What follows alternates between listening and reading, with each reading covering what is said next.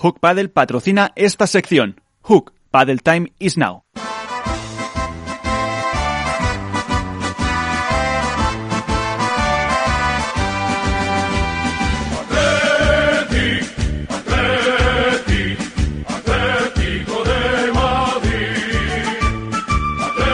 La nueva sintonía de la tertulia para este programa en homenaje a Álvaro López, eh, que se nos ha venido arriba. También Iván, no sé, pero bueno. Eh, hay que animarse un poquillo, así que sufriste mucho, yo ¿no? Alegro, yo me alegro muchísimo por, por Álvaro, oye, lo han luchado, ha sido sufrido y a lo que están acostumbrados de los del Atleti, ¿no? A ganar en la última en la última jornada. 10 de las 11 ligas las han ganado en la última jornada, luego eso significa que, que saben sufrir. A mí me da pena por mi Valladolid, obviamente, pero yo creo que el Valladolid no merecía, no merecía eh, mantenerse este año en función de, cómo ha jugado y los resultados que ha obtenido. O sea que desde aquí mi felicitación para Álvaro, para Seba Nerone, para Nacho Palencia, para Darío Magro, para todos los atléticos del mundo que, que la disfruten. Hay mucho mucho jugador de pádel argentino, bueno, todos son de del Atleti. Luego también, eh, no sé si conoces tú algunos así eh, nacionales del, del Atleti, Álvaro. Hombre, bueno, aparte de los que ha dicho Iván, lo primero, gracias a, a nosotros por las felicitaciones y, y al técnico por el, por el audio. Eh, bueno, también está Mati Díaz y está Javi Garrido, que lo hemos podido ver ahí en las redes con fotografiándose además a pie de campo con, con varios de los jugadores del Atleti. O sea que por ahí un, un chico que sabe elegir bien. Sí, Quique, Quique Lagarejos también es del Atlético también, de Madrid. Creo que también, sí. sí. También. Vamos a ver si nuestra invitada le gusta el fútbol, nuestra primera invitada o no es muy futbolera. Delfi Brea, ¿qué tal? Muy buenas, ¿cómo estás? Hola, buen día para todos. ¿Tú también del, del Atleti o no? Que hemos empezado aquí con el himno del Atleti para... Sí, para... sí, sí. Mira, del ya... Atleti, del Atleti. No soy muy fan, la verdad que no soy muy fan del de fútbol, no miro mucho, pero del Atleti. Eso es. Mira, Álvaro.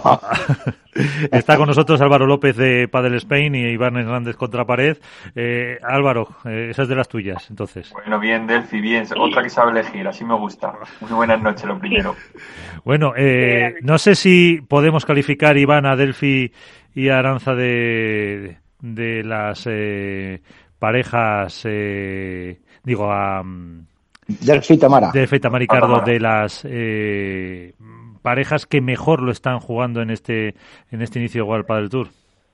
Bueno, yo creo que son una pareja, para mí, por ahora, revelación. O sea, han llegado a semifinales, han ganado a las mejores, están jugando a un buen pádel eh, durante las primeras fases de, los torneos, llegando hasta, pues, te cuarto semifinal. Igual les falta ese poquito de punch en, en las semifinales, que como pasó con Alejandra y y Gemma que se vieron totalmente desbordadas, pero creo que es una pareja muy consistente, muy guerrera, con un revés a dos manos por parte de, de Tamara muy bueno y bueno, y la experiencia que, que, que ganó del Fibrea al estar ese año, ese máster que hizo con, con la Salayeto, yo creo que le ha venido muy bien, se la nota, ¿no? Quizá yo hay veces que la veo igual a Delphi un poquito nerviosa, un poquito precipitada a la hora de, de esa volea de drive que tiene tan buena, pero que a veces se la queda justo a un milímetro de la cinta, yo creo que les falta un poquito, pero yo creo que, que, están, en, están en la línea, ¿no? Yo quería preguntar a, a Tamara, vamos, a, Delphi, ¿qué es lo que crees tú, Delphi,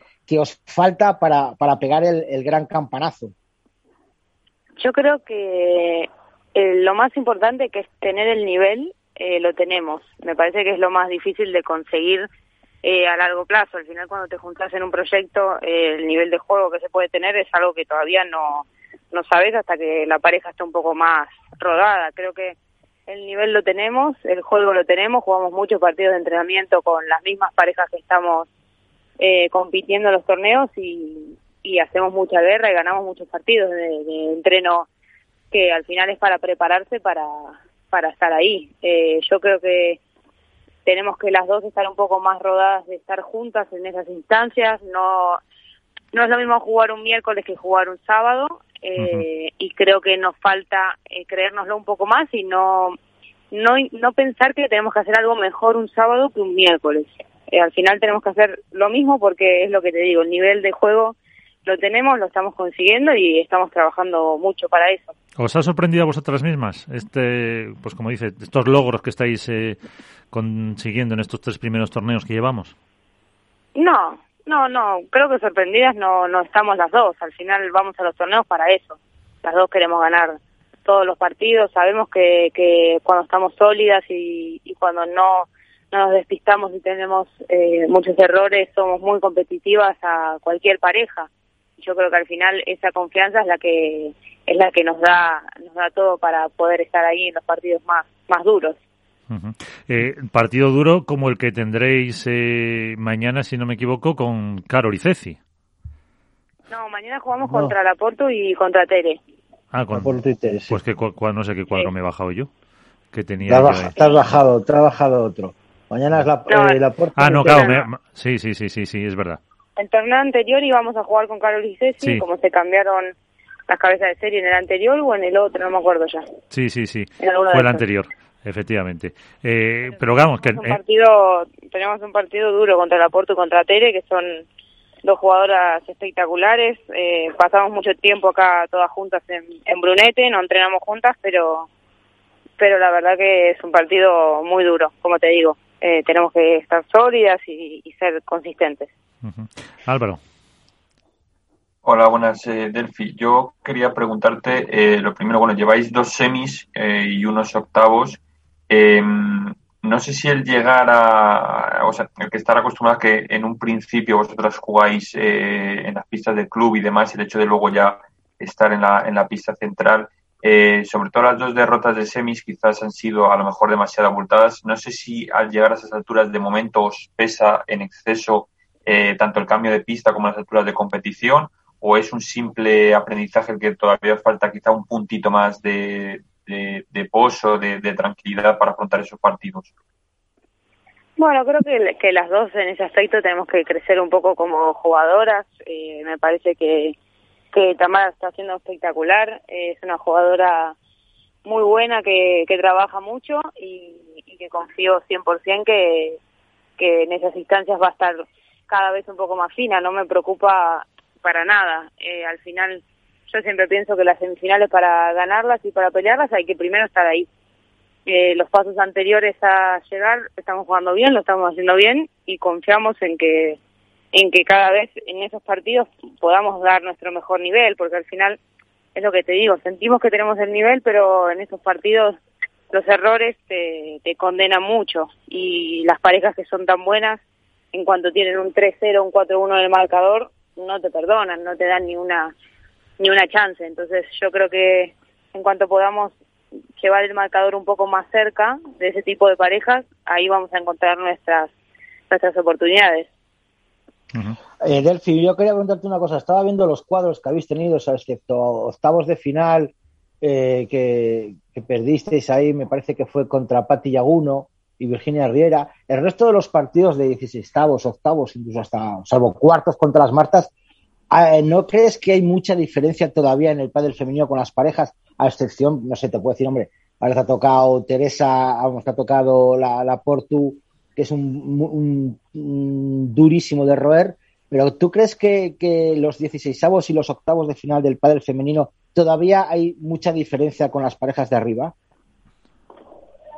La verdad que yo creo que, que sí que hay, pero cada vez menos. Creo que, que en estos años se, demostró bastante, tanto en el masculino como en el femenino, los dos. Me parece que, que cuanto, en cuanto el pádel crezca un poco más, la gente va, va a tener más oportunidades de, de poder dedicarse a esto, ¿no? Que al final es lo que te hace, lo que te hace ser mejor. Eh, creo que hay muchos partidos duros en primera ronda si miras el cuadro, habrá como cuatro o cinco partidos muy, muy peleados. Eh, y creo que cada, cada vez están entrenando más, cada vez lo están haciendo mejor. Eh, también es importante que un circuito como World Padel Tour apoye al, circuito femenino, eh, más que nada económicamente, ¿no? Porque al final así es como, como se puede, se puede crecer cuando tenés más posibilidad de, no dar tantas clases y de, de dedicarte más a entrenar es cuando cuando vas a mejorar. Uh. Y en eso en eso se supone que está y que vais consiguiendo poquito a poquito cosas también. Sí, sí, sí, sí, como te digo, yo creo que el circuito en estos años creció, que creció mucho. Eh, yo tengo la posibilidad de hablar con, con gente como Cata, como Ceci, como gente que, que juega hace muchos años y que vivieron como muchos circuitos y, y al final este por ahora es el que más está más está creciendo y más nos está ayudando que también hay que valorarlo pero falta todavía a lo mejor ese lo que tú dices no ese golpe de internacionalización del pádel femenino no el que las chicas también aunque este año también vais a viajar algo al exterior, pero que falta todavía el que seáis 100% internacionales, o sea, que vayáis a México, que vayáis a Argentina, que vayáis a, otro, a, otros países para que también se os vea. Ese es el golpe que os falta. Sí, sí, totalmente, totalmente, sin ninguna duda. Álvaro. Oye, Delphi, yo te quiero hacer dos, dos preguntitas. Eh, una, ¿qué te dice alguien de la experiencia de tu padre, de, de Nito, eh, en el, en el sentido del gran inicio de temporada que estás teniendo? No sé si un poco te ponen los pies en el suelo, eh, te dice incluso por dónde poder seguir mejorando. Y dos, no sé si fue Ceci Reiter em, que dijo hace poco que tanto tú como Aranza, digamos que sois la nueva era del, del padre femenino argentino. No sé si tanto tú como Aranza, o bueno, eh, principalmente en tu caso, te consideras esa nueva jornada de líderes junto con quizá eh, Virginia Riera, de las que pueden devolver al padre femenino argentino lo más alto. Bueno, responderte a la primera, eh, ahora mi papá está un poco más tranquilo conmigo. ya lo tuve, lo tuve muchos, muchos años taladrándome eh, y ahora yo creo que está tranquilo porque tenemos una relación bastante especial porque somos los dos muy, muy parecidos, prácticamente similares y pensamos un poco de la misma manera. Entonces, al final, eh, yo sé lo que él está pensando, aunque no le mire la cara ni esté cerca como ahora que él está en Argentina, y él sabe lo que yo pienso cuando me debe ganar, cuando me debe perder, cuando todo. Entonces, al final, es como que no nos tenemos que decir mucho eh, para saber lo que el otro está pensando, y al final, eso también hace que él no me, no me presione de más, y yo tampoco, eh, como del otro lado, lo mismo. Eh, al final es como una relación así, eh, como de los dos, es así, es, rara. Pero cuando te manda el mensajito para decirte eh, después de una semifinal, enhorabuena, todo eso, ¿se aguanta el ponerte, mira si podías haber hecho esta cosa, otra? ¿O, solo te felicita? Se aguanta, No, no, se aguanta, se aguanta, sí. Sí, la verdad que sí. Después siempre de los torneos suelo hablar con él y, y él obviamente me da su opinión y su y su forma de verlo, pero es lo que te digo, al final cuando él me lo dice, yo le digo que sí, que pensé lo mismo y, lo que yo le digo, él me dice sí, es que justo te iba a decir esto. Al final es como que es así, la relación. Son muchos, muchos años, toda la vida de, ver pádel juntos y al final es que no, no pensamos en nada diferente. Eh, y la otra... sí, la otra cosa. Sí, contestándote a la otra pregunta, eh, yo la verdad que eh, para mí es un honor que, que tanto jugadoras como Carol, Ceci, Paula, eh, Virginia también, eh, o, sea, que piensen que somos la, nueva generación, la, la nueva era, la verdad que para mí son leyendas. Yo las vi toda la vida jugar desde, desde que era chiquita, que capaz venían al club y las saludaba y, y para mí son gente que son, son muy buenas. y creo que sí, que al final por edad y por, y por cómo estamos con Aranza somos eh, las dos que un poco estamos creciendo en esto y haciendo pues eh, grande el, deporte porque además eh, tanto la pareja de Victoria y Aranza como tú con, eh, con Tamara con la Valenciana pues estáis consiguiendo muy buenos resultados en esta temporada por encima de pues de grandes nombres como ha dicho antes no sé si Iván o Álvaro de las Martas por ejemplo y estáis consiguiendo pues estos muy buenos resultados. Pues veremos en Santander. Delphi que te vaya muy bien aunque tiene Iván una última cuestión Delphi, yo quería preguntarte una, una cosita.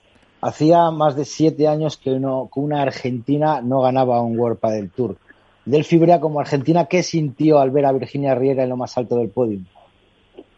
Una felicidad impresionante, impresionante. Por, por ser una argentina que ganaba eh, un título y después por, por ella como, como persona. Virginia es una, es una tipa espectacular eh, todo el que la conozca te va a decir lo mismo, nadie te puede hablar mal porque es una es una tipa espectacular, eh, trabajó mucho para eso, dejó muchas cosas como todas, pero pero si conoces un poco más de historia sabes que, que dejó mucho atrás eh, y vino sin nada y empezó de cero acá que, la verdad que se la jugó mucho y, y me pone muy muy muy contenta. Se lo merece una ¿no barbaridad.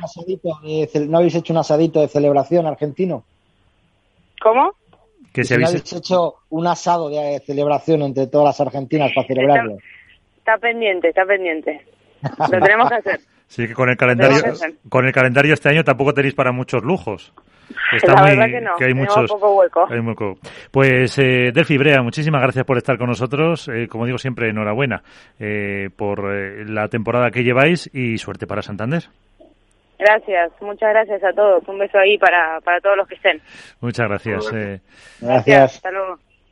Pues eh, Delphi Brea, que como dice Iván, la queríamos tener porque es eh, una de las integrantes de la pareja sorpresa en el pádel femenino de este año con, eh, pues eso, con incluso fue hace dos torneos cuando eliminaron a las Martas, ¿no? Eh, sí, las eliminaron en cuartos de final. En cuartos de final. En tres sets y bueno, luego el juego de Tamara y Cardo a mí me está sorprendiendo muchísimo. La verdad que la gente dice, me hablaban con algún periodista argentino y dice, ¿quién es esta Tamara Icardo? ¿Quién es? ¿De dónde sale? Hay que recordar que tiene otro hermano, Sergio Icardo, que también juega World del Tour. Son jugadores valencianos que juegan muchos torneos de la Federación Valenciana, que se, que se curte muy bien en esos torneos. Y es una jugadora que desde hace tiempo eh, venía, ya, venía ya pegando, ¿no? Venía pegando fuerte y, que, bueno, pues pese a, a, ese bachecito, por decirlo de alguna manera, de, de octavos de final que perdieron. El resto de los, de los torneos han llegado a semifinales. Eh, mala suerte que tuvieron con Alejandra y Yema, pero bueno, se ganaron a Marta Ortega 6-3, 7-6, 6-4. O sea que no es una, un moco de pavo, por decirlo de alguna manera. El juego es muy bueno, muy consistente, pero en lo que hemos hablado aquí, ¿no? Les falta ese pequeño punch o lo que dice ella, ¿no? Ese punto de concentración de la diferencia entre jugar en el club y jugar en una pista central con la presión que Tamara y Caro, la verdad es que no es no era muy habitual en, pisar moqueta azul, por decirlo de alguna manera. Eh, Delphi en la época de, de Ana Caterina Nogueira y, en la época de Mapi Sánchez Alayeto, pues oye, llegaron a incluso a, pisar moqueta en final, estaba un poquito más acostumbrada y a lo mejor le falta ese, ese peso, ese esa capacidad de decir, ya que estamos aquí, vamos a competir también en semifinales. Pero bueno, desde luego, aquí ya ha estado hoy, está bendecida sí. y vamos a ver si tiene suerte en Santander. Veremos a ver el resultado de nuestras bendiciones. Ahora enseguida recibiremos a otros y después ya eh, pues nos centramos un poco en lo que es la eh, esa actualidad empresarial de, de World Padel Tour. Eh, así que eh, mientras eh, recibimos a nuestro siguiente invitado, algún apunte sobre el cuadro, sobre la competición que os haya llamado la atención. No sé si habéis, eh, ya, me, ya me he descargado el cuadro bueno, evidentemente, y, y entonces no sé si os habéis visto algo que os haya llamado la atención dentro de lo complicado o no complicado que son. Hombre, la, la, mayor novedad, Miguel, es que Lucía y Bea pasaron de pareja 2. Que eso, eso es Sí. importante. Antes en la pareja 4, las salen en pareja 2. Han desplazado a, a Ari, y a, y a Ari Sánchez y a Paula José María como pareja, como pareja 3. Entonces, pues ahí hay un cambio mm, bastante importante en la parte baja de- del cuadro, ¿no? La parte baja del cuadro la veo como más sencilla, porque, bueno, pese a que está, está Carol y Cecil, que nunca son sencillas, está Aranza y Victoria, que pueden dar alguna sorpresa, pero lo veo más fácil para encontrarnos una semifinal típica de cabezas de serie entre Ari, Paula y Bea y, y Lucía. En la parte alta eh, ya está más complicado, están las Martas y está Ale y Gemma, pero por medio, pues lo que dices, vas a tener a Delphi y a Tamara, vas a tener a la Sarayeto, vas a tener a, Alba Galán y Carmen Villalba, como mucho más competitivo el cuadro alto que, que el cuadro bajo. Veremos a ver luego cómo se desarrolla. Eh, que entonces en esa eh, posible, vamos a decir, semifinal si o cuarto, en semifinales se encontrarían las Martas con eh, Ale Salazar y, Y Gemma. y Emma Triay, que sería lo que pasa que hasta entonces pues eh, está viendo efectivamente las eh, Martas pues eh, Tienen un tienen un camino ¿eh? más ¿eh? Tienen un cuadro más complicado, ¿eh? Sí, tiene un cuadro. Es que ahora mismo eh, cualquiera está eh, en nivel de, de ganar a, a cualquiera de, de esas. Sí. Y en el lado masculino, no sé si, si aquí hay menos novedad. Sí, es verdad que había alguna pareja nueva dentro de, del cuadro, pero, pero la verdad que el cuadro masculino mm, no ha habido tantas tantas variaciones eh, de como No, de cabezas de serie no ha habido variaciones. Lo único, pues, hombre, puede haber algún partido en el medio que, te llame más la atención, por ejemplo, el de primera ronda que van a tener mañana miércoles Franco Yales contra Agustín y, y Mati Díaz, puede ser un partido bastante interesante. Eh, puede ser muy bonito también ver otra vez de nuevo, se vuelven a enfrentar a, a, Coqui Nieto y Juan Martín Díaz con Arturo Coello y Miguel Lamperti, que se vuelven a encontrar otra vez, eh, que ya les ganaron. Y son los dos partidos más o menos un poquito que pueden llamar la atención. El resto supuestamente tiene que mandar el ranking. Pues como decías, Mati Díaz, su hermano, eh, Godo Díaz, eh, forma eh, hoy con Cristian Gutiérrez, otro histórico como novedad de pareja, Cristian Fuster con John Sanz, el Navarro, y Gonzalo Rubio con, con Rafa Méndez. ¿Y qué tal lo tienen Momo González y Rico? Bueno, pues mira, en el primer partido se encuentran con Pincho Fernández y García Diestro. Los extremeños, la pareja extremeña. A, priori yo creo que Momo y Javi no deben de tener problemas, pero bueno, nunca se sabe. Sabemos que, que Pincho es muy competitivo, Diestro quizá a lo mejor es un poquito, eh, tiene más altibajos eh, en su juego, pero yo creo que sobre todo a mí lo que me encanta es la garra que tiene Javi Rico, que es un tío, para mí es, es eléctrico, es un tío que, que me encanta, súper simpático, gracias a Dios yo le he visto crecer eh, en las previas de Valladolid, en, las previas con su hermano. Tengo fotos súper graciosas de, de, él, que bueno, algún día se las enseñaré. Ya se las mandé una vez por privado a su hermano también, porque mm, está jugando en la pista, te ve con la cámara y te saca la lengua, te guiña un ojo. O sea, es un tío espectacular. Y bueno, qué decir de, de Momo. Momo es un jugador. Para mí, eh, Momo es el jugador eh, silencio, en sentido de es silencioso, no da mucho que hablar, no llama la atención, pero de repente se mete en la pista y es como que le, activas un chip en el cerebro, le tocas un poquito la vena y se convierte totalmente en un jugador agresivo con un remate por tres espectacular, una volea de revés cruzada que me encanta. Yo creo que no pueden tener muchos problemas. Lo malo es que luego en el siguiente partido, el jueves, se encuentran a, una pareja más seria, ¿no? Como Pablo Lima y Agustín Tapia, pero bueno, son dos guerreros y que seguro que lo van a tener pues, pues vamos a ver qué nos eh, cuentan. Jerónimo González eh, Luque, muy buenas, ¿qué tal? hola, buenas, ¿qué tal? No sé si te llaman así o solo tu madre cuando se enfada. No, no, no, nadie me llama así, todo el mundo me llama Momo.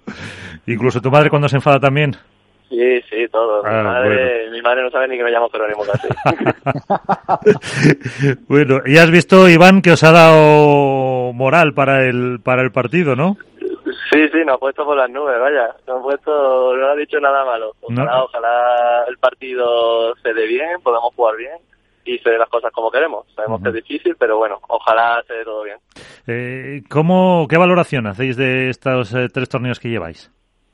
Bueno, pues la verdad que estamos jugando bien, estamos entrando muy bien, estamos adaptándonos un poquito como pareja, cada vez siendo un poquito más competitivos entonces, yo creo que una, hemos hecho buenas actuaciones. Al final hemos conseguido pasar dos primeras rondas. En el último torneo perdimos en primera ronda contra una gran pareja, que como es Maxi y Lucho. Pero bueno, creo que todos los partidos hemos competido, no hemos regalado ningún partido y al final estamos siempre en todos los partidos compitiendo, nos falta dar el último pasito para ganar a grandes parejas, pero yo creo que la valoración de los primeros torneos es bastante buena.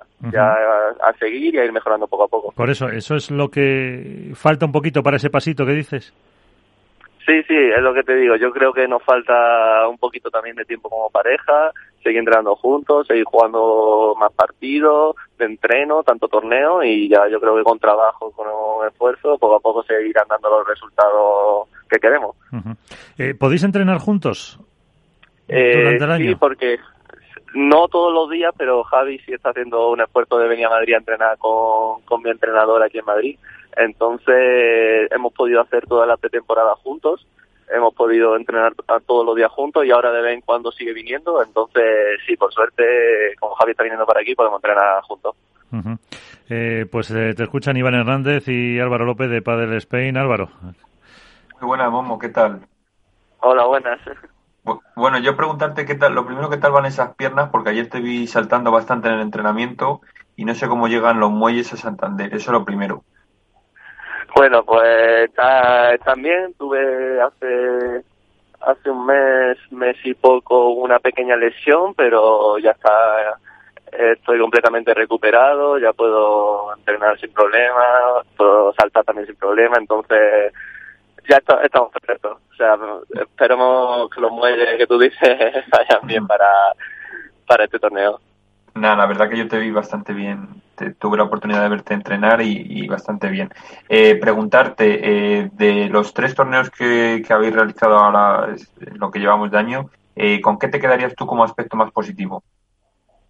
A ver, yo lo he comentado antes, al final lo más positivo que veo es que hemos sido competitivos en todos los partidos. Yo creo que los partidos que hemos perdido tanto contra Sanji, contra Vela y contra Chingo Totello y contra Masirucho son grandes parejas y no le hemos puesto fácil a ninguno de ellos el que nos ganasen. Entonces, como que estamos demostrando un poco que estamos que podemos hacer daño a esas parejas, que podemos estar cerca, nos falta ganarle obviamente, pero que estamos cerca y que no estamos tan lejos de ellos.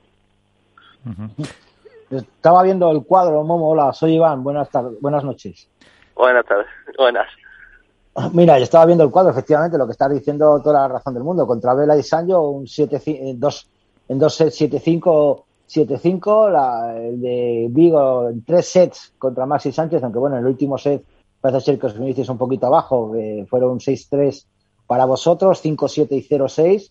Y, luego, pues en Alicante tuvisteis la mala suerte también de, de, Federico Chingoto y Juan Tello también en tres sets, ¿no? O sea, estáis, estáis ahí. Eh, ¿qué, qué, qué, os falta? ¿Más, más eh, mejor suerte en los sorteos? Que puede ser también, porque la verdad que este, este torneo encima en, en Santander os toca en segunda ronda contra Pablo Lima y Agustín Tapia. Un poquito más de suerte en los torneos o, o un poquito más de, no sé, de, de, de de creeros que podéis ganar a esas parejas? A ver, yo creo que todas las parejas están duras. Eh, toque quien toque, si quiere llegar arriba, tenéis que ganarle a todas las parejas. Entonces, quizás nos falta un pelín de suerte en el sentido de cuando tenemos bola, ese pelín de suerte para aprovecharla o ese pelín de valentía. Entonces, no, los cuadros para nada. Un pelín de suerte en los cuadros, no. Al final, si quieres llegar arriba, tienes que ganar a todas las parejas y yo creo que lo que nos falta es eso, saber aprovechar un poquito las oportunidades que tenemos y ese pelín de suerte en esas bolas claves y en algún momento cara para nosotros, seguro. El tope de vuestra pareja, que son cuartos de final, por decirlo de manera, llegar a cuartos de final siempre todos los torneos, eh, ¿sería salir contentos de los, de los torneos? Es, ganarlo. Es ganar. Eh, bueno. Ganar todos los partidos que podamos, que podamos ganar, si podemos gana el, mayor número de primera ronda principalmente y que caigan, si pueden caer unos cuartos, pues que caigan, pero nuestro objetivo al final es ganar las primeras rondas siempre que podamos. eh, este, Javi Rico está por ahí. Eh, Puedes poner el altavoz, no sé si va conduciendo o no. Que... Sí, a ver si se escucha. A ver, eh, Iván, ahí tienes a Javi Rico. Hola Javier, buenas noches. Hola Javier, ¿cómo estás? Buenas, encantado. Bueno, lo primero, felicidades de nuevo otra vez por la temporada, aunque bueno, se está faltando lo que estaba comentando Momo, ese, ese golpe de suerte, esa capacidad de decisión en las últimas, en las últimas bolas. Eh, bueno, yo te lo, he dicho al principio que me pareces un jugador eh, excepcional, o sea, la, la, esencia en frasco pequeño, como digo yo, se, se valora mucho más, ¿no? Y tu electricidad y tu juego siempre es algo que llama, que llama mucho la atención. Y quería preguntarte eh, dos cosas. ¿Cómo surge el jugar con, con Momo? Y si estás cansado, fíjate lo que te digo, si estás cansado de encontrarte a tu hermano enfrente en los torneos. Bueno, lo primero de todo, eh, gracias por las palabras. No sé si me has visto jugar bien, pero bueno, te agradece un montón. sí, sí, y luego, pues bueno, la idea surge un poco porque Coqui tiene la oportunidad de jugar con Juan Martín, un grandísimo jugador, y decide cambiar y yo pues bueno eh, la primera opción que, que vi era preguntarle a Momo por suerte salió bien y bueno la verdad es que estoy muy contento y con muchas ganas de seguir con, con él mucho tiempo y luego sí que estoy cansado ya porque al final tampoco es que nos hayamos enfrentado muchas veces pero bueno cada partido que jugamos en contra siempre es muy duro mentalmente y cuesta mucho jugarlo y, y al final no, no es plato de buen gusto jugar ese partido pero bueno es lo que hay Luego tendréis vuestras, vuestros chascarrillos y vuestras risas eh, en casa cuando jugáis entre vosotros. ¿A quién, ¿Con quién van vuestros padres? ¿Contigo o con el mayor? Bueno, más que risas, eh, es un par de días sin hablarnos y, un poco enfadado el que pierde, pero, pero bueno, es lo normal, al final ninguno de los dos nos gusta perder. Y bueno, al final siempre en, en cada torneo pues hay una situación diferente y siempre hay uno que necesita ganar más que otro y un poco mi padre, que es el que más lo sigue, va un poco con el que más necesidad tiene de ganar, por el tema de puntos, por el tema de ranking, entonces está un poco, la, con quién va está un poco decidido por eso. ¿Tienes un balance de victorias y derrotas con tu hermano? Sí, pero guay, es que no lo cuento porque hemos jugado tantas veces, no solo en Huelpa del Tour. En Huelpa del Tour creo que vamos, a lo mejor vamos 3-3 o 4-3 suyo, no lo sé, pero luego también hemos jugado en el circuito de la Comunidad Valenciana y en, y en, y en muchos otros sitios, entonces no, no lo tengo, no lo sé, no lo sé 100%. Álvaro. Buenas, eh, Javi, ¿qué tal? ¿Cómo va todo? Dime, buena, por aquí estamos de camino, todo bien, todo bien. Muy bien, nada, dos cositas rápidas. Una, no sé si el torneo de ahora de Santander, la pista es la que mejor se adapta a vuestras condiciones de juego, eso por un lado. Y la segunda pregunta, de los que vais ahí en el coche, eh, ¿quién es el que pone la música? ¿Quién es el DJ y qué música pone? Pues mira, de, la pista no sé si es la que más nos favorece porque todavía no la hemos probado, pero yo supongo que será lenta, que eso yo creo que nos viene un poco bien. Y luego eh, el que manda aquí en la música es ninguno porque estamos aquí los cuatro hablando y charlando un rato, entonces vamos sin música y vamos muy bien. ¿Y, y, y que se habla de pádel o se habla poco de pádel, yo que sé, más de fútbol, de música, de otras cosas que no se pueden contar? Bueno, no somos muy futboleros eh, y hablamos un poco de todo, de los partidos que se dan, de, cosas. Cualquier cosa que se nos ocurra para hacerlo más ameno, pues eso charlamos. Hay cosas que no se pueden contar, obviamente, pero, pero hablamos un poco de todo. ¿Algún, chascar, ¿Algún chascarrillo y alguna anécdota que tengáis ahora mismo para contar de este mismo viaje? De este mismo viaje no, porque acabamos de salir. Bueno, solo decir que Uri va muy lento. Es el único chascarrillo que hay, que eh, conduce bien, pero muy demasiado seguro. Claro, pero... No, pero pasa, no pasa de 110. Claro, pero la pregunta es, eh, luego, eh, vosotros, eh, si a él le ponen la multa, ¿vosotros contribuís o se lo come solo Uri? No, no, no. No creo que le multen, pero si en caso de que le multaran, eh, contribuiríamos todos. Encantados. Ah, bueno, pues Bastante que nos lleva y nos aguanta. Entonces a lo mejor ya se anima a correr un poquito más, hombre. Que- que como estabais Ahora diciendo... Justo acelerado. Ahora justo acelerado. Ah, lo ves, lo ves. Eso que va cuesta abajo, entonces. Como dice Álvaro, que he cogido una cuesta abajo. Pero eso, oye, y también lo hace por, por la economía, porque así se gasta menos gasolina. Y entonces sale más barato el viaje. Hombre, pues sí, pues sí, pero bueno, eso es lo de menos. Al final eh, es más, lo hace más por no ir solo y, y ir más, más divertido y más entretenido que por eso. Eso al final es secundario. Pero eh, gorra y tasímetro no lleva, ¿no? No, no, no, se porta bien. No sé, de momento además es que ni lo hemos hablado, ni sé si lo hablaremos porque a Uri, por eso no se mueve Uri. Oye, ¿y la vuelta cómo la hacéis? Porque a lo mejor Uri puede llegar hasta el sábado, vosotros os quedáis el jueves. ¿Cómo organizáis luego la vuelta cuando a la ida lo podéis organizar todos juntos? Para la vuelta, en función de, de cuándo juega uno, cuándo juega otro, ¿tenéis previstos un, un plan B de posible vuelta? Yo qué sé, eh, que Javi y Uri jueguen hasta el sábado, vosotros el viernes, o vosotros lleguéis hasta el sábado y ellos el viernes. ¿Cómo hacéis luego la vuelta? ¿Os esperáis o, o buscáis la, La vida para, volver? o, pues bueno, o vuelo o como se pueda, porque al final esperemos que a Uri le vaya muy bien y siga más adelante del torneo de nosotros o, o al revés. Y luego veremos cómo nos volvemos. No queremos ni pensar eso ahora mismo. Ya tenemos la ida solucionada, la vuelta ya, ya lo veremos y esperemos que sea lo más tarde posible. Bueno, eso, Eso está bien, eso está bien. Y si no se Bueno, quedan pues por ahí. bendiciones a los cuatro. Pues eh, eso, ya estáis bendecidos por Iván, así que no hay problema. Pues eh, Javi, Momo, muchísimas gracias por estar con nosotros, que tengáis un feliz viaje y suerte también para, para Santander. Muchísimas gracias. Gracias a vosotros y que vaya todo bien. Un abrazo. Pues eh, no tiene que estar mal el, el viaje es en el... No, tiene que estar divertido, tiene que estar divertido ese, ese coche. Además, a veces eh, ellos mismos y cuatro chavales jóvenes que vayan sin música y tal y que vayan hablando me parece genial, ¿no? El que no estén con el móvil, todos con el móvil, sino que vayan hablando, que vayan comentando situaciones de, del torneo, de lo que sea, me parece, me parece fenomenal. Bueno, pues ahí está más o menos eh, visto lo que nos puede esperar para, para Santander. Si os parece, pues entramos en, materia ya con ese apunte que hacía Iván al principio y es la organización de un nuevo, o sea, la, entrada en un nuevo socio en la organización en World Padel Tour, como decía en Setpoint Events, eh, la empresa que gestiona el circuito de Ignacio Aguillo como representante de Ruth Investments. Eh, un antes apuntabas, Iván, eh, qué puede pasar, qué puede suponer desde el punto de vista empresarial. Claro, eh, para opinar realmente, y he preguntado también a algún experto, eh, falta, falta lo más eh, clave, lo más importante, que es el porcentaje con el que entra en el, en el capital. Así que sin conocer si la participación, aunque había rumores que podría ser en torno al 40%, un 40% y es una participación eh, pues bastante importante. Eso por un lado, si es una participación minoritaria, pues puede ser que, entonces tenga menos poder de decisión. Eh, lo que está claro, como decíais, además, que lo que es el, eh, la comisión ejecutiva eh, con Mario Hernando al frente de Wolpa del Tour va a seguir. a lo mejor se encarga un poco más, como también apuntaban, de la internacionalización. También si el capital es para, eh, pues, eh, que entra, es para reforzar la estructura o para eh, el porcentaje que se queden los, o hagan lo que quieran los propietarios del circuito. Son muchas incógnitas a nivel empresarial que no sé si como empresa privada pues se conocerá en algún momento, pero claro que son claves para para opinar realmente, dicen los expertos, sobre esta entrada del, del capital de esta, de esta empresa.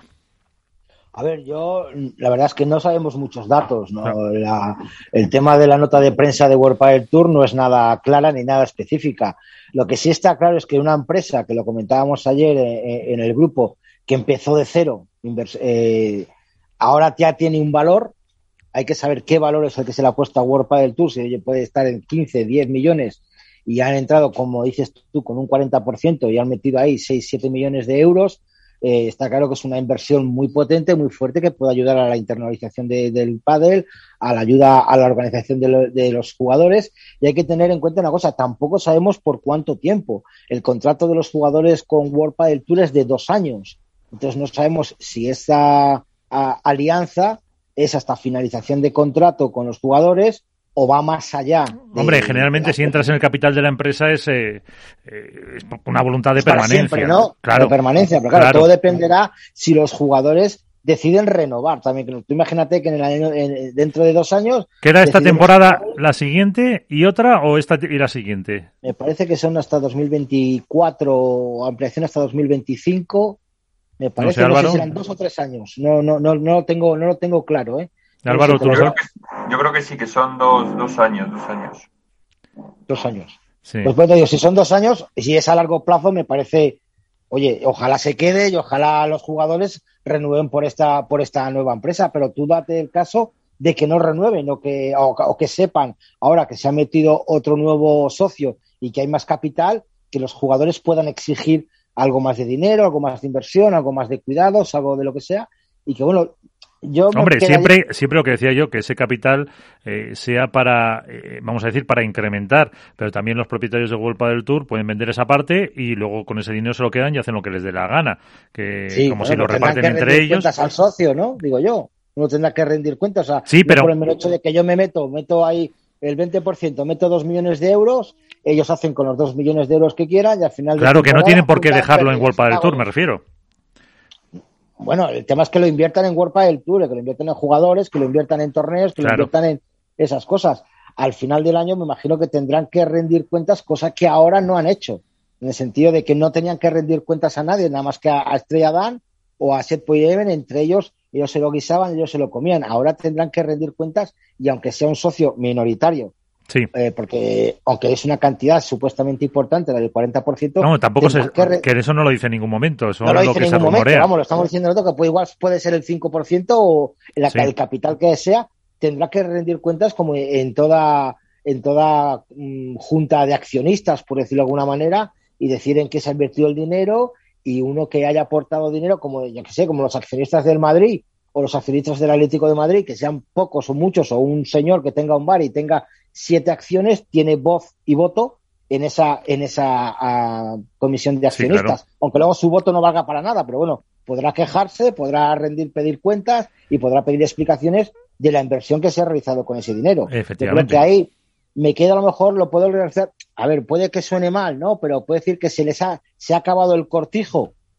Mm, bueno, lo dejo ahí. Yo creo que sigue siendo suyo, sigue siendo propietarios mayoritarios, sigue siendo accionistas mayoritarios, van a seguir haciendo lo que ellos pretendan y lo que ellos quieran hacer, pero ya tienen a otros dos ojos mirando lo que hacen.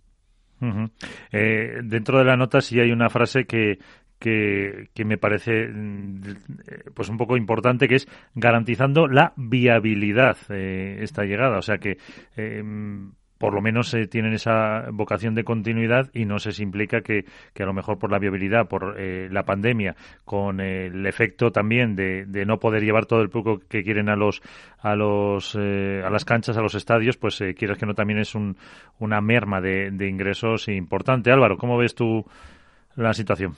A ver, hay, aquí hay una cosa muy clara, o sea, todo el tema de, la pandemia, el hecho de no poder celebrar torneos y demás, o de hacerlos a puerta cerrada, ha supuesto un golpe muy duro para World del Tour.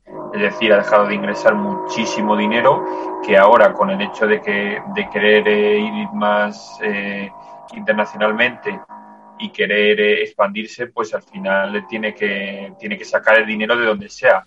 Eh, ha confiado o ha apostado por este grupo inversor o por, esta empresa que, para dar un poco de luz a la gente, bueno, está al cargo Ignacio Aguillo, que, recordemos, como hemos hablado aquí, está, está en el Atlético de Madrid, ha estado en el Lens de Francia, ha estado también en el Granada y que bueno, en su, en su LinkedIn ya vemos que aparece como board member de World Padel Tour. Eh, también ha estado o está en otras empresas como Atlas Advisors, ha sido eh, está muy, ha estado muy relacionado también con el fútbol y demás, en BNP Paribas también ha estado. Entonces, bueno, es una persona de empresa, una persona que teóricamente tiene bastante experiencia y que yo supongo que sabrá eh, dónde se mete. Así que bueno, esperemos que, le vaya bien, pero por lo que, por lo que se ve, eh, lo que es la cúpula directiva de World del Tour va a continuar igual, ahí no va a haber cambios. Y no sé yo si con este 40%, con el porcentaje que van a controlar desde, desde este nuevo inversor, eh, va a ser posible algún, algún cambio o simplemente va a ser un, un mero oyente o un mero visitante y van a seguir controlando desde World del Tour, desde DAM, eh, lo que es eh, el devenir del circuito. Fíjate que en la nota de prensa lo recalcan dos veces. Al inicio de la nota lo dicen para contribuir a impulsar su crecimiento internacional y a mitad de, de la nota también de que los principales objetivos de la compañía estarán enfocados a incrementar el número de pruebas internacionales. O sea, yo creo que, que estos socios, con la experiencia que pueda tener eh, Ignacio Aguillo y tal, pues va a ser la de es, expandir todavía eh, el pádel, que recordemos que ya va a entrar eh, Dinamarca, que supuestamente, aunque está anunciado aquí, veremos a ver si se confirma o no lo de Rusia y China, eh, van a estar también ahí. O sea, la expansión del mundo del pádel es brutal. Este año van a tener 25 pruebas eh, en 15 países y que, bueno, que la verdad lo están comentando, ¿no? Que las audiencias del circuito cada vez son más altas en Argentina, en Portugal, en México, en Brasil y sobre todo casi casi un 50% de la audiencia viene de los países escandinavos.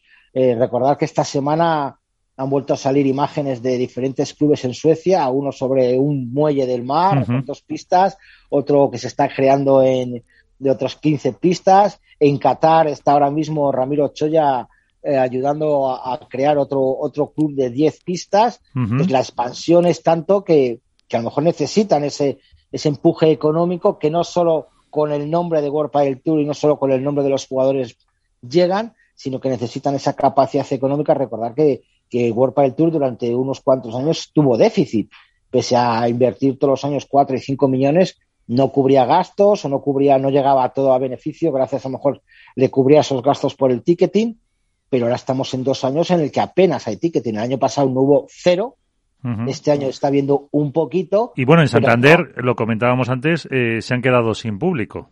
Efectivamente, Santander eh, se han quedado sin público por una decisión de la Consejería de Sanidad de, de, de mil personas, han bajado a 300 y World Padel Tour ha dicho, pues gestionamos nosotros esas 300 para nuestros invitados, para nuestros acuerdos uh -huh. de patrocinio, entonces ahí es dinero, es dinero que pierden. Entonces, tienen que buscar inyección económica, está claro. Álvaro. Yo lo que sí, yo quería lanzar una pregunta a los dos a ver qué opináis. ¿Puede ser que esta inyección de capital o esta compra, eh, entre otros muchos factores, eh, venga con el objetivo de competir con el músculo financiero del APT? No, yo creo que sinceramente contra el APT, el World Tour, o sea, el APT con World Padel Tour no tiene nada que hacer.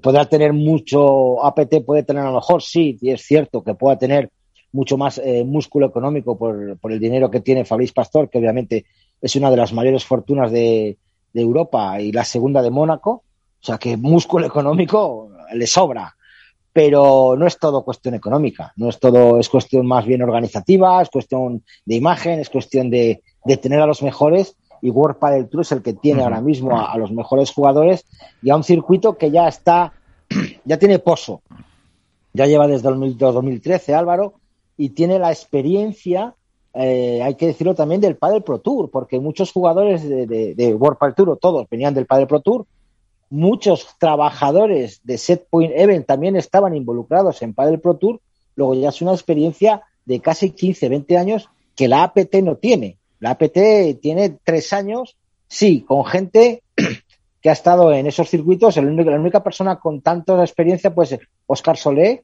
Gonzalo de la RAN y ahí lo dejas, no hay más. Fabrice Pastor entró en Mónaco 2014 como promotor eh, los eh, gente que está trabajando ahí no tienen esa experiencia que, tienen todos los trabajadores de World Padel Tour. Aquí los más jóvenes ahora mismo son Nacho Palencia, perdón, y Arzueta y Darío Magro, pues sí, son, lo que es el equipo de comunicación.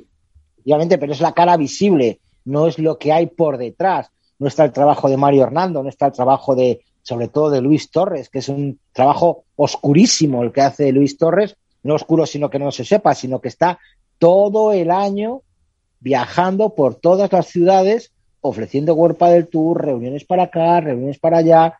Eh, el otro día salió en la rueda de prensa de, de, Reus anunciando el torneo de Reus que ya está confirmado uh -huh. como primera fecha para el año que viene y ahí estaba Luis Torres y, y, y es un es una es una persona básica y fundamental para el circuito World del Tour el que esté que vale, que luego se le ve en los torneos. Pues oye, tiene que tener, ¿qué quieres que te diga? Yo soy Luis Torres y voy a descansar a los torneos. Porque se le ve en el palco detrás muchas veces disfrutando del pádel, pero siempre con el móvil, hablando, pum, pum, pum.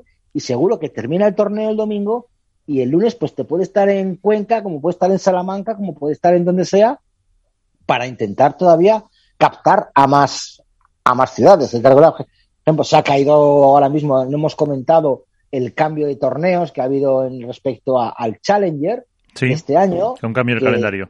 Ha cambiado, ha cambiado el calendario porque se ha caído, al final os comenté que se podía caer Segovia por el tema de patrocinio, lo comentamos aquí en la radio, que uh -huh. les faltaba casi 30.000 euros, no sabían si se iba a poder hacer, y al final han cambiado los circuitos, han cambiado los Challenger. Entra el de Lerma, el de Burgos, del 26 de julio al 1 de agosto, y cambian el de Albacete, que iba a ser en junio, y se le llevan hasta el 27 de septiembre al 3 de octubre. Entonces, bueno, pues ese trabajo está claro que, aparte que imagino que el Walt Luis Torres ha tenido algo que ver, habrá tenido que ver mucho la gente de, los Challengers, de, de, la empresa que hablamos, pero es un trabajo que hay que hacer eh, encajes de bolillos. Entonces yo creo que la experiencia que tiene World del Tour compensa la falta de músculo económico que uh -huh. dices tú por parte de, de, la APT. Sí, porque además todos estos eh, acuerdos eh, son fruto de mucho tiempo de negociaciones, se hacen claro. estudios, se hace la, lo que llaman la due diligence, que es el, el pues eh, si yo quiero que entre, eh, desnúdate, enséñame todas las cuentas, todos los eh, balances para, para ver cuánto es realmente esa valoración por el 100% de la empresa y luego se negocia el porcentaje con el que queremos entrar. Eso es un proceso lento que a lo mejor precisamente es, sí refuerza el capital de la, de la compañía, pero yo creo que el objetivo puede ser más expandirlo que, que el evitar esa o que evitar oh, esa entrada de, Hombre, un, Miguel, de un nuevo socio. En la, en la, Miguel, en la presentación que hizo Luis Torres de, del World Padel Tour en Reus, eh, bueno, habló un poquito, dijo que lo que era World Padel Tour, pero para mí estuvo una presentación, te lo juro, ¿eh? Yo lo estuve viendo excepcional, corta, pero muy centrada en lo que es marca World del Tour. Pusieron un vídeo de no sé si fueron cuatro o cinco minutos de todo el recorrido que hace World del Tour a lo largo de su trayectoria, de, las eh, ciudades llenas, los estadios llenos, la hostelería llena, eh, el impulso económico que mete a las, a las, a, a las ciudades a las que va, el impacto económico. Eh, yo creo que mm, en Valladolid dos millones de euros, en Reus la última vez también se fueron, o sea, ciudades así, no muy grandes como Reus, que puedan llegar a, recibir, ojalá en un año no de pandemia como el año que viene, eh, casi un millón o un millón y medio de económico, de, impacto económico, yo creo que es la mejor imagen y la mejor marca que tiene World Padel Tour ahora mismo. Es eso, el que llena plazas, el que... Ahora mismo todas las entradas las han vendido, yo creo, en los tres torneos que ha habido con público, que sido tres, ¿no? Sí, eh, todo vendido. Es muy difícil encontrar una, una, una entrada. en taquilla. Ahora, mm. como no la compres por internet, yo te digo, yo estoy realmente asustado con el tema de Valladolid. ¿eh? O sea, yo no sé si en Valladolid vamos a tener público o no. Eh, no, Madison no cuenta nada. Me extraña mucho que en, el, en la página web de World Padel Tour no esté anunciado el cartel de Valladolid y sí el cartel de, de Valencia para vender entradas. en Valladolid es una situación muy especial, la Plaza Mayor, 3.000 personas. Eh, puede haber reducido, no saben si va a haber abonos. Hay mucha gente preinscribiéndose en los clubes de Valladolid para conseguir ese abono que no se sabe si va a haber o no. Porque eh, si no se hace en la Plaza Mayor, no se hace. Eso dicen. O sea, que no hay posibilidad de hacerlo en un pabellón. A ver, eso dijo el alcalde porque eh, el alcalde Warpa del Tour. Oye, Warpa del Tour igual le pones un pabellón y lo hace. Y, sí, pero claro, si en ese pabellón, aquí tenemos un pabellón bastante grande de 3.500 personas o 4.000, que es donde juega el balonmano y el baloncesto, que podríamos meter eh, con separación pues fácilmente a 1.000 personas, algo de ticketing habría, pero ya se pierde la esencia de Valladolid, Miguel. Ya se pierde la esencia de la Plaza Mayor y el alcalde siempre ha dicho que si se hacía, se hacía en la plaza. No sé cómo están las negociaciones, no te puedo decir nada, yo no sé si voy a poder verlo, entrar, si va a tener acreditación, si van a dar acreditación, si va a tener que comprar el abono, si Capital Radio va a pedir una solicitud. nosotros pedirla, pedirla se pide, por supuesto. Eso no hay ningún problema. La cosa... No sabemos cómo, si se va a celebrar o no, está claro. Claro. Yo supongo que estarán esperando a lo mejor hasta el último momento para decidir todo lo que es la parte de público, porque, hombre, es verdad que sería un mal menor eh, hacerlo en, en, el pabellón ese que comentas, Iván, que se pierda la esencia, sí, pero bueno, quizás salvarían lo que es lo primero, la prueba de Valladolid, y lo segundo es salvarían parte de, ese ticketing, como tú has comentado. Sí, pero ten en cuenta que montar ese todo el, tenderete de World del Tour Valladolid no es eh, tres días, porque una, pista una pista de World del Tour en un pabellón, te ponen las maderas, ponen la moqueta, levantan los cristales, igual en 24, 48 horas lo, lo mm. ves en las imágenes que sube World del Tour, que el sábado ponen, me encanta la frase de work, work, work, trabajando, trabajando, trabajando para montarlo y el domingo tiene la pista montada. Y luego ya el resto lo tiene montado. Es que aquí hay que montar todos los andamios, todas las sillas, todos los stands. Sí, yo creo que va a ser. Sí, que yo creo que si sale será de los eh, pocos, por no decir el único, bueno, igual meto la gamba, que se va a hacer este año al aire libre. Otro año estaba también el de el de Jaén, que se hacía en, en la plaza de la Catedral de Santa María, pero yo este año no sé si los yo creo pues que no sé mira el de Málaga no sé dónde va a ser. En el, el, de, Marbella es en Puente Romano que ahí yo creo que sí es al aire libre sí ahora que lo has dicho sí. Justo cuando estabas diciendo sí Puente Romano lo hacen sí. Pero ya tienen la instalación hecha tienen sí claro pues un club que existe. Y, y, han salido la, y en el corte inglés puedes comprar las entradas. Claro. Pero y luego al aire libre hasta cierto punto incluso quizás sería más lógico que los hiciesen al aire libre, entiendo, ¿no? Claro, por tema de, contagios. Claro, o sea, sería lo más lógico que este año hubiesen optado todo por, o lo más, dentro de las posibilidades, por aire libre de cerrado, pero bueno. Bueno, vamos a hacer... ¿Qué conlleva el aire libre, Álvaro? Conlleva el no, no, montaje, Claro. Obviamente, acuérdate de Mijas, acuérdate de Jaén, Valladolid, sí. de todos esos sitios, es un montaje demasiado grande para quizá luego meter solo a 500 personas, ¿no Yo me acuerdo simplemente en el Open que se hizo en la finca. Sí. Su montaje. Ahí y estuve es yo. una mucha menor escala que Valladolid, por ejemplo. Claro, Sí. claro, claro, claro. Pues eh, vamos eh, a conocer eh, sus compromisos profesionales no nos lo han impedido. Eh, dos eh, apuntes con Álvaro, con perdón, con Alberto Bote. Eh, uno sobre la eh, entrada de ese socio en World Padel Tour y otro la porra que estaba esperando él para para hacerla. Eh, Alberto Bote, la dormilona de As, ¿qué tal? Muy buenas. Muy buenas noches, ¿cómo estáis? Perdonadme lo primero por no haber podido estar desde el principio del programa. Bueno, eh, a ver, eh, ya hemos debatido aquí sobre el, eh, la entrada de este accionista, que no sabemos con qué porcentaje, eh, definitivamente. Eh, ¿Tu impresión? A ver, mi impresión es que es, lo primero creo que es positivo para el circuito porque habla de, bueno, pues que la marca World Padel Tour y el Padel ya generan interés fuera de lo que es eh, el mundo eh, propio, dichamente del Padel y que por lo tanto hay inversores que eh, les parece atractivo el producto, eh, de, en este caso de World Padel Tour, con lo cual significa que la capacidad que tendrá a partir de ahora World Padel Tour de inversión será, será mayor. Eh, tiene además una parte también, no sé si positiva o negativa, pero desde luego que hay que valorar. Y es que al haber un socio más dentro del propio circuito, eh, hay una habrá una segunda voz, por decirlo de alguna forma, una segunda opinión sobre cómo se hacen las cosas, eh, hacia dónde camina el proyecto, y eso pues permite tener un poco de perspectiva o una, pues eso, una segunda eh, forma de entender cuál es el proyecto y hacia dónde va. Entonces creo que, que es positivo. Eh, otra cosa es cómo entendamos cómo se ha comunicado para ver exactamente dónde viene ese capital, cuál es el porcentaje con el que se queda, etc. Pero creo que es una noticia positiva para el padre.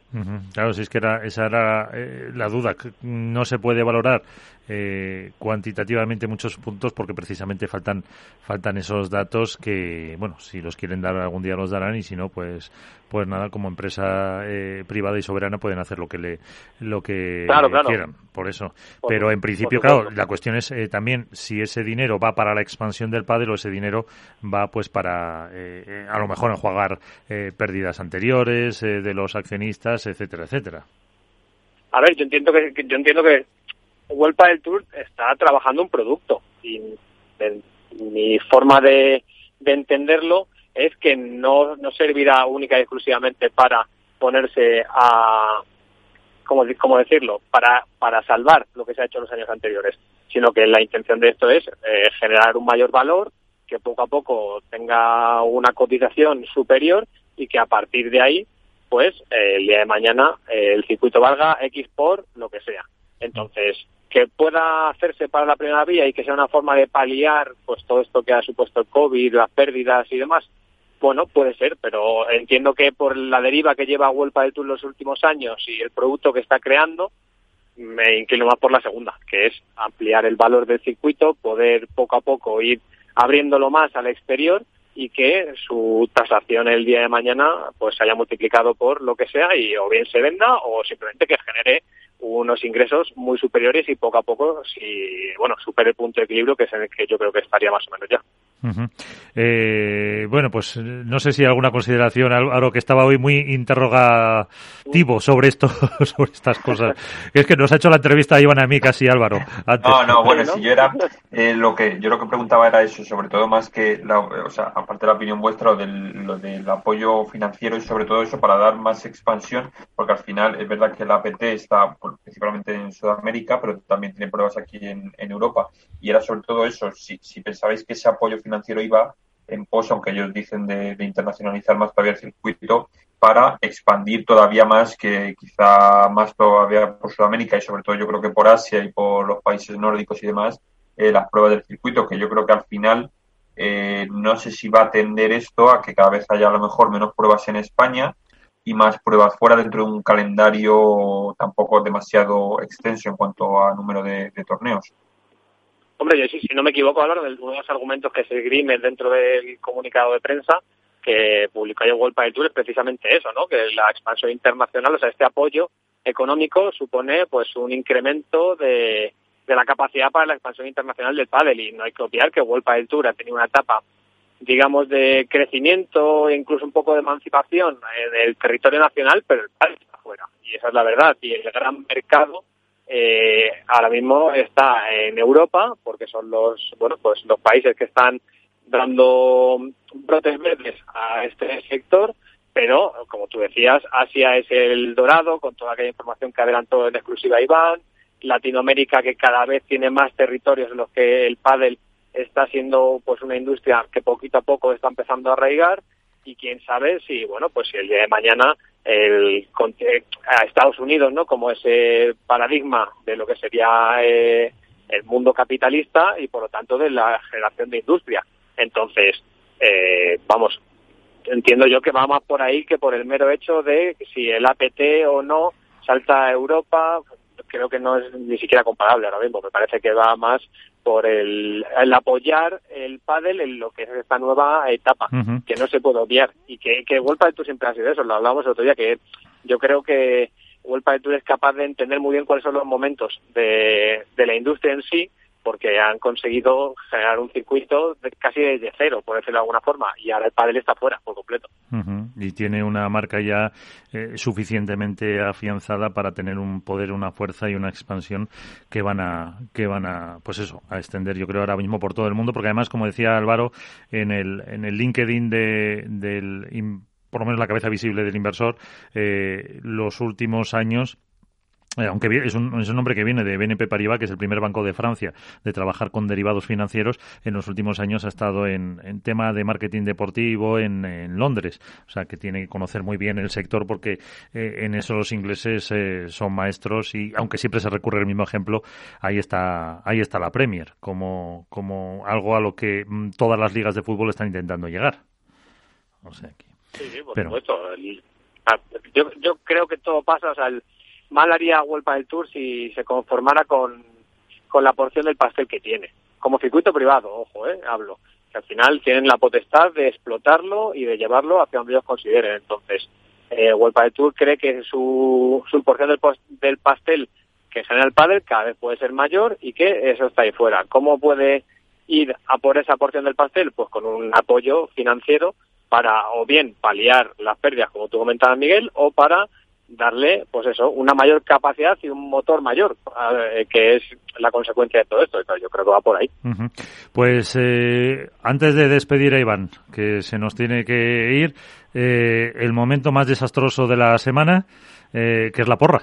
O sea, porque claro, con nuestros eh, ranking de acierto, aunque alguien dice que acertó Alberto, pero nadie se acuerda, por lo demás. tenemos que ver eh, a ver cómo va. Espérate que yo tenía aquí el cuadro descargado y... Mira, yo voy a ir sobre seguro y voy a hacer una cosa que... A ver. Que me encantó, que vamos, es decir, que disfruté de, el lunes pasado, disfruté de la compañía de Álvaro López y Santiago de Padre Spain en Valladolid, en el que eh, vi cómo trabajaban para hacer el gran programa de, dentro del pádel. De televisión hicieron pasar en un día con Sancho Gutiérrez en Valladolid, en, desayunando, entrenando. Bueno, pues estuve con ellos, acompañándoles todo lo que pude dentro de las capacidades de trabajo, pero bueno, vi cómo trabajaban, vi cómo lo hacían, la verdad que se lo ocurran muy bien, recomiendo muchísimo ver el, el programa. He estado viendo hoy mismo que han sacado a la venta el de, vamos, a la venta, han sacado el de Sancho y le he estado viendo, me queda la mitad porque ya he empezado a entrar aquí, pero bueno, la verdad que hacen un gran trabajo. Desde aquí mi enhorabuena a Álvaro. La pena es que no salga él, que es el cámara que está eh, por detrás. Pero, pero mira, eh, algo que dijeron en el programa, ¿no? A Santander va Bruno, que es el hijo de Sancho. Y, y cada vez que va Bruno tiene un 100% de efectividad. Por tanto, yo, como sé que va a ir Bruno a Santander, apuesto por chicos Fernando Velasteguín y Carlos Daniel Sancho Gutiérrez. No sé por qué no me extraña tu... ¿Cómo me lo has quitado, Iván? ¿Cómo me lo has quitado? bueno, oye, te dejo, te dejo usar el mismo, ¿no? ¿eh? Sí. Te dejo utilizar el mismo. Y luego... A ver, eh, chicas. Ahí, mira, mira, está Iván ahí analizando el cuadro. No, no, hombre, claro, a ver qué te crees tú que no. Me voy a tirar, no sé si tirarme un triple. Mira, voy a apostar esta vez. A ver si me lo quita también. Es un triple o no. A ver si esta del sí, Lucía y Bea. Lucía y Bea. A ver. Ah, eh, pero, ¿por qué me, pero ¿por qué me fastidias así las apuestas? Pues por ser el primero. Bueno, puedes. Me, has levantado la doble apuesta. Puedes, puedes repetir, eh, aunque demasiado tradicional para ti, Álvaro. Nada, yo voy a. Yo sabes que soy de hombre de triples. Y que, bueno, yo ya me, conformo con haber sido campeón, o sea que yo ya con eso lo tengo todo hecho. Pero vamos a optar por, mira, en chicos por Lima y Tapia. Ah, eso me lo has quitado a mí. Y en chicas eh, vamos a darle un voto de confianza a las Martas. Veremos a ver. Eso, eh, yo creo que desde el centro, desde el centro, desde el centro del campo. Desde el centro del campo. Bueno, eh, a ver. de buscar el MVP, Álvaro, como siempre. Siempre. A ver, Alberto, o si quieres voy yo, si estás ahí. No, no, yo, yo me, me, mantengo fiel. Galán Lebron en masculino y Lázaro en femenino. Fácil. Eh, un, un clásico. ¿Quién ha Eh, dicho en las chicas? Yema, ¿no? Yema Yale. Yema Yale, ¿no? Joder, Qué clásico es. Qué facilito. Pues yo, y luego se verá en la, en la foto que estoy haciendo aquí, eh, había puesto el Imetap y lo he tachado, y, y me, no sé si lo calificáis de triple o no, a Paco y Dineno, y eh, en chicas, eh, Ari y Paula. Ahí. Eh, Bueno, no está... tenemos variedad. Como no acertemos alguno ya, de verdad, dejamos la radio. Pues ¿eh? es muy O sea, probable que... Es muy pro- no, no lo dejaremos, pero es muy probable que no acertemos. Vamos a ver, somos cuatro. Hemos dado ocho posibles combinaciones. Sí, sí, sí. Ocho. Sí. Cuatro ganadores diferentes en chico, cuatro ganadores diferentes chica. De verdad, que si no acertamos ya, yo cuelgo el micro, ¿eh? De verdad, que está, está la cosa muy chunga ya. Bueno, pues eh, Iván, eh, muchas gracias. Un Una semana más. chicos. Y Nos despedimos ya y enseguida entramos en la, en la recta final eh, de- del programa en el que hemos tenido pues a Delphi, a Momo, a Javier Rico y también hemos hablado de toda la actualidad de, de World Padel Tour. Eh, habrá que ver también cómo es eh, esa pista de, de Santander. Eh, por lo demás, eh, no sé. Te iba a preguntar, Álvaro, un, un segundito antes de, de despedirnos también nosotros. eh, las gemelas, que sueles apostar por ellas. Eh, ¿Cómo las ves? No sé si tienes noticia de cómo están jugando, cómo están entrenando. Que es eh, Pues- una pareja que no sé si todavía es por la por la lesión de, de Mapi, pero que pero que están este año, pues eh, yo creo que dando menos de lo que se esperaba. Pues mira, en las apuestas todavía no me ha resultado favorable eh, decir sus nombres, entonces esta vez he cambiado. No, a ver, yo creo que eh, las gemelas yo creo que están todavía, por decirlo de alguna manera, ¿no? En un proceso de, de adaptación, es decir, eh, viene de una lesión, han tenido una baja médica, eh, quizás han sido demasiados baches para una pareja que partía con, con ventajas respecto a las otras por el hecho de continuar desde el año pasado y que quizá debería haber dado ese salto de calidad este año. Todavía no ha sido así, todavía no son cabezas de serie y quizá no sé si por aspectos deportivos o extradeportivos o por algo de mentalidad o quizá por el simple hecho de eso de haber estado de baja y demás no han terminado de explotar. Yo no creo que sea por falta de entrenamiento porque lo que las he podido ver en pista eh, siempre lo dan todo. Jorge Martínez es una persona que muy metódica y que siempre intenta sacar lo mejor de ellas eh, y creo que lo saca. Quizá el hecho de la tan manida igualdad en el circuito femenino es lo que, lo que se está viendo que no las termina de a lo mejor de favorecer o, o la pista a lo mejor el hecho de haber jugado en Vigo que es una pista un poquito más lenta, Alicante a lo mejor también, ahora Santander que a lo mejor también es un poco un poco más lenta, no les termina de favorecer su juego que, que yo creo que es de los más ofensivos junto con quizá el de. Gemma y, y Ale y el de Paulita y, y, y Ari Sí. y por ahí a lo mejor no han tenido toda la suerte o todo el convencimiento de que podían en determinados momentos de que podían haber sacado algo más. Yo creo que al final van a estar porque son una pareja ganadora, han sido eh, y son la pareja más laureada yo creo de- del circuito femenino y al final van a aparecer las gemelas. ¿Cuándo? Pues eh, no lo sabemos, pero yo creo que ya a partir ya se han visto tres torneos y creo que es el momento de, de que den ese salto definitivo que la vuelva a meter entre las cabezas de serie o que por lo menos las sitúe en algún que otro domingo para pelear por el título. Pues eh, ahí eh, saludamos ya a Manu Martín, eh, nuestro técnico de cabecera, como digo. ¿Qué tal, Manu? Muy buenas, que también en el coche. ¿Qué tal? Buen- muy buenas noches. Sí, sí, terminando de, llegar a Santander. Sí, estábamos hablando de, porque hemos hecho la porra, hoy no te voy a poner en compromiso, porque no sé si además vas con gente en el coche, pero mm, eh, estábamos hablando un poco de las, de las gemelas, a ver si podía ser este el torneo en el que rompieran, eh, estaba comentando eh, Álvaro. Eh, ¿Cómo ves un poco el torneo de Santander y qué sabes de la pista o cómo esperas que pueda ser la pista? Bueno, lo primero ya sabéis que no acierte una quiniela así me maten. O sea que podría decir Más uno, cualquier más cosa uno. y no lo acertaría. Exacto. Y bueno, pues a ver, en principio la pista, por lo que me han comentado los chicos, eh, de momento las, las pistas del club estaban lentas, pero no en exceso. O sea que, bueno, eh, hay que ver luego siempre la parte final de ver cómo la montan, porque depende mucho de, de cómo se monta el resultado final de la pista central. Pero bueno, estamos en, la- en una situación más o menos parecida a la que tuvimos en Vigo. Yo creo que la pista va a estar ligeramente más rápida, lo cual le va a dar un poquito más de ventaja a, los grandes pegadores con respecto a, a un, a que, se hacen fuertes en pista lenta y que es difícil marcar la diferencia. Y en cuanto a las mujeres, a ver, yo, yo la verdad es que veía favoritas en el torneo anterior a, a Gemma y Ale, pero sí que es cierto que, que en la final se encontraron con una Patti y una Vir que hicieron un trabajazo, fueron muy valientes y, supieron marcar las diferencias con sus fortalezas. Pero vamos, que sigo dando, me, equivocaré de nuevo, pero yo sigo dando por favoritas a, a Gemma y Ale en el femenino y, y en el masculino eh, sigo a, a Lebron y Galán más allá de que yo quiero que, que él y Sofi coronen en algún torneo, pero en principio sobre el papel esos serían los resultados. Sí, bueno, si llegan a la final Sabia. tampoco estaría mal, ¿no? Sa- sa- Sabia, sabia apuesta, ¿eh? No, Sí, sí. Dice sabia apuesta No. Alberto, que no sé si la has oído, porque es exactamente la misma porra que ha hecho él. Otro que va a lo fácil, Manu. Que A también... ver, el, el tema es que cuando si, si hay un poquito más de velocidad de pelota como para que LeBron y Galán puedan marcar diferencia, ahí es donde despegan. Si, si la pista está suficientemente lenta como para que no puedan hacer eso o pierdan la confianza, ahí es donde ellos eh, bajan una marcha más, que es lo que les diferencia del resto. Pero también es una pareja que tiene eh, la cantidad y el de golpes, la variedad que tiene eh, LeBron eh, es impresionante, mm, no solo necesitados de la de la pegada para jugar otro tipo de, de partido que a lo mejor se pone pues en esas circunstancias o por la pista. Sí, pero es un tema mental. Si te fijas, eh, sobre todo la actitud de Juan, se, se pone triste cuando, cuando el estilo de juego no es el que le gusta.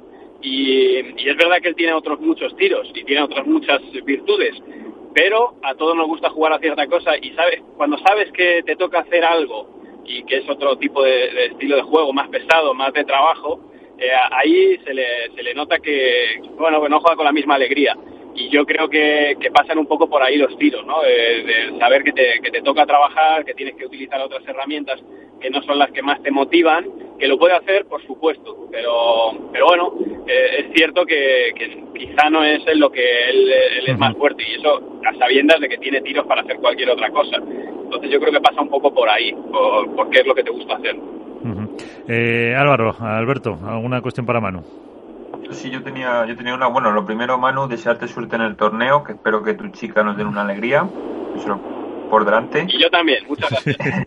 Y luego preguntarte, bueno, el tema de esta semana ya sabes eh, cuál ha sido, y supongo que estarás eh, lógicamente enterado de la ampliación esta de la entrada de un nuevo inversor en World del Tour.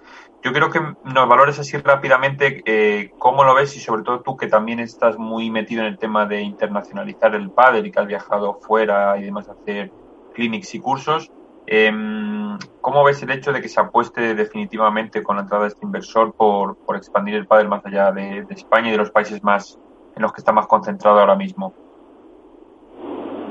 Yo creo que es clave y de hecho es algo que es una sinergia que World del Tour sabe que es, es, imprescindible. A día de hoy hay circuitos como el sueco que están creciendo muy rápidamente, tanto en número de pruebas como en apoyo económico, que al final el apoyo económico es algo que los jugadores valoran mucho porque saben que tienen una, una cantidad de años eh, de uso ¿no? como, como jugadores y los tienen que aprovechar. Si, eh, si World del Tour no se internacionaliza de verdad, van a, comenzar a aparecer otros torneos, más allá de, los torneos PIP, que, que, realmente van a acaparar eh, la presencia de jugadores top. Y eso es lo peor que le puede pasar a World del Tour, porque se quedaría sin argumentos y sin, y ese, cartel que le hace diferente.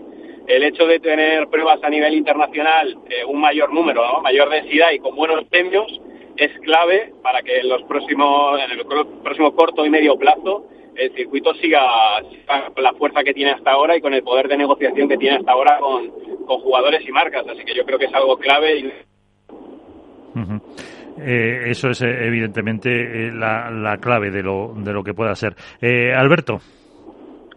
Bueno, yo, Manu, eh, bueno, suerte lo primero en el torneo, como, como ya te hemos dese- deseado, y que nos cuentes un poco impresiones de la N1 Pro, ahora que ya ha pasado una semana desde que llegó, que la gente no deja de escribirte por redes sociales, no deja de llenarnos al resto los timelines de mensajes, y un poco ahora que ya has triunfado, que se cumple con las expectativas, lo que esperabas. Pues la verdad que muy contento con, con el proyecto. Eh, tengo ahí un doble rasero por una parte a nivel estético y a nivel de a nivel de jugador avanzado me, me parece que cumple con creces. En mi opinión, ya esto es, lógicamente es subjetivo, ¿no? Pero me parece una, una de las palas más bonitas que he visto. Y, eh, y sí que es verdad que me esperaba un tanto, eh, habíamos creado una pala en principio con un tacto medio para, para todos los públicos y ha salido ligeramente más dura de lo que esperábamos. Yo pasé una pequeña encuesta y, hemos hecho bastantes pruebas en Fuencarral con gente avanzada y con gente de a pie y, sigue gustando, o sea que la vamos a mantener. Pero sí que es verdad que de inicio pensábamos que el tacto sería más parecido a, pues, una Vertex Control, por ejemplo, y finalmente ha salido un tacto más parecido a una Hack de, de lo que esperábamos. Pero la verdad, deseando verlas ya en la calle y yo creo que va a haber muchos jugadores a los que les va a gustar. ¿Qué, pla- qué plazo se maneja, Manu? Teóricamente todo sigue igual, a recibirse en julio y, y a partir de ahí, en función del orden, pues se irán entregando. Eh, se hará lo mismo con, con los pedidos en cuanto a- al peso. Los primeros eh, la reserva Uy. a elegir, pues eso, eh, llegarán antes elegirán el peso y a partir de ahí, pues bueno, en orden de llegada. Ujú. Eh, Manu, eh, sabes que vas a tener un problema hoy en Santa, bueno, hoy, el fin de semana en Santander, ¿no? Porque Explícamelo. vas a vas a retransmitir en inglés, ¿no? Sí, sí, sí. Sí, todo sí, va pero bien, va a ver, si claro, pero pero como pero como tus chicas van a estar en semifinales, ¿cómo lo haces? Pues no lo no retransmito. No hay nada que me haga más feliz que faltar a la retransmisión porque él y Sofi estén jugando semifinales. Yo siempre se lo digo, hacedme el favor. Eso, no por eso por eso por- Ojalá que se- sea todas. eh, ¿cómo tienen el cuadro? Pues a ver, eh, el cuadro en principio es un cuadro complicado a partir de a partir de octavos cuartos. Tienen en octavos a, a Delphi y a y a, y a Y a Tamara Ricardo. joder, Tamara, a Tamara Ricardo y después a Alejandra y, y a Gemma. Pero es lo que les digo, yo las tengo estudiadísimas, me paso todos los fines de semana viendo sus partidos. O sea que se las vamos a tirar todas ahí donde les duele. Partitas y al revés, Eso es. se las vamos a tirar. Bueno, pues eh, Manu, que sigas conduciendo, que muchísimas gracias por estar con nosotros y aunque sea un ratito te ponemos, te escuchamos eh, en inglés eh, o esperamos no escucharte. Pues eh, yo con un poco de suerte siempre se lo digo a Palencia, ojalá que no me tengas que escuchar. Bueno, con los chicos, con los chicos a lo mejor. Si las cosas no salen... Exactamente, así es. Pues Nada, eh, feliz viaje. Gracias a mí, a mí por, por invitarme. Muchas gracias. Gracias. Pues Álvaro, Alberto, ¿algún apunte más que queráis hacer de lo que vamos a tener por delante en este... Nada, solo desear que gane la porra por una vez, o que la gane alguien, por lo menos que acertemos los dos resultados, chicas y chicos. Y nada, que vaya muy bien el torneo y que esperamos ver un buen espectáculo en, en la pista. Alberto, que, que te Nada. este, parece que, que te da hasta Álvaro como favorito para la porra. Hombre, a ver, todo se ha dicho que no me la... No soy famoso por jugarme triples en las apuestas, o sea, voy a, suelo ir a dos seguro. Y cuando juega el padre Álvaro también es igual, Alberto. Eh, Va lo bueno, seguro. Alguna más, se juega, alguna más se juega porque tiene manita, se la puede jugar. Sí. Pero bueno, tampoco es de echar mucha ficha, ¿eh? Ya, eso es un poco un, un- un sanio con esa mano. O- ojalá, ojalá. No, Bueno. creo, que no hay nada más- creo que nunca me han llamado nada tan bonito, Miguel. Bueno, pues eh, ya, ya lo cobraré, no te preocupes. Eh, Álvaro, Alberto, muchísimas gracias por estar con nosotros una semana más y hasta la próxima. Placer, Gracias, Miguel. Un abrazo. Álvaro.